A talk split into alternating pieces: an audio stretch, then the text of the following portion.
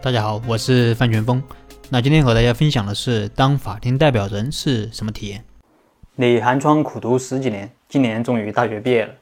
当你以为可以一展抱负的时候，现实却啪啪打脸。你找了半年都没有找到理想的工作，只好天天在家待着。爸妈虽然也没说你，但你一想到都毕业了，吃住还花爸妈的钱，心里很是难受。正好这时有学长给你介绍了一个工作机会，你了解后觉得虽然不怎么理想。但总好过天天在家待着，于是你接受了。这是一家做二手车买卖的公司，老板产业做的比较大，除了二手车买卖，还有汽车的维修保养、汽车美容。这个汽车美容在全市还有好几家分店。产业虽然大，但是全公司也没有几个大学生。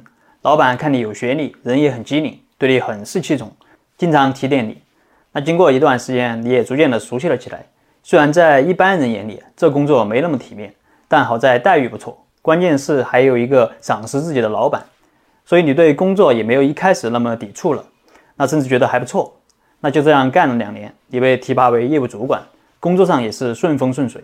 有一天，老板把你叫到办公室，对你说：“现在公司准备布局汽车金融服务，想让你负责这个板块。”你一听金融高大上了，而且还让你负责，你一时间激动的都不知道说啥。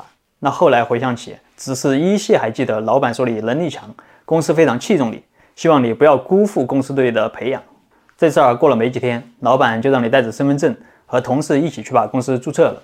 注册信息上显示你是公司的法定代表人兼公司的总经理。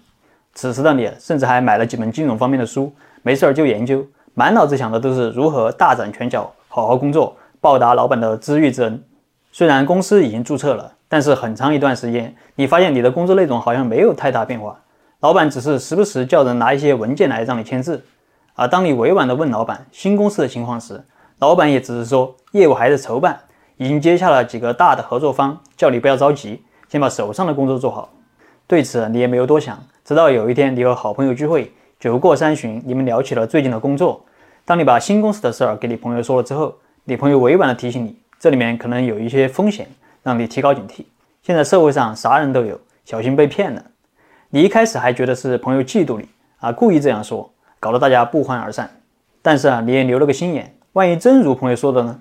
于是你在网上查了一下当法定代表人的风险。原来当法定代表人至少有三大风险：一是履职不当的风险。民法典第六十二条规定，法定代表人履职不当给他人造成损害，那公司在承担责任后是可以向法定代表人追偿的。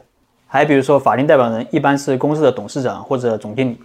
而董监高对公司负有忠实勤勉义务，比如说《公司法司法解释》规定，如果董事高管协助股东筹到出资，那么要承担连带责任等等。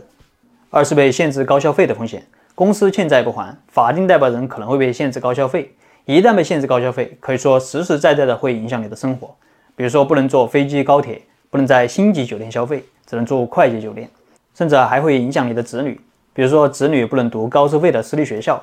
社会上还会给你个名字叫老赖。三是承担刑事责任的风险。那刑法第三十一条规定，单位犯罪的，对单位判处罚金，并对其直接负责的主管人员和其他直接责任人员判处刑罚。而法定代表人就可能会被认定为直接负责的主管人员。哪些是单位犯罪呢？比如说工程重大安全事故罪、生产销售伪劣产品罪、走私罪、虚假出资抽逃出资罪等等。看完这些风险。再想想你平时签的那些不知道什么内容的文件，还有公章也不在你手里啊，不知道老板会拿去干什么，你就感到阵阵后怕，连续好多天都没睡好觉。你觉得这样下去不是个办法，于是找到老板，委婉的提出能不能不当法定代表人。但是老板怎么可能轻易的答应你？只是对你说没有什么风险，有风险也是公司承担，不会找你麻烦。显然老板的说辞啊，并不能完全打消你的顾虑。每每想到这件事儿，你就睡不好觉，吃不好饭。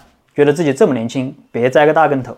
于是你找到了你做律师的舅舅，告诉他事情的原委，问他怎么样才能辞去法定代表人。他告诉你，如果协商不成的话，只能通过辞职的方式。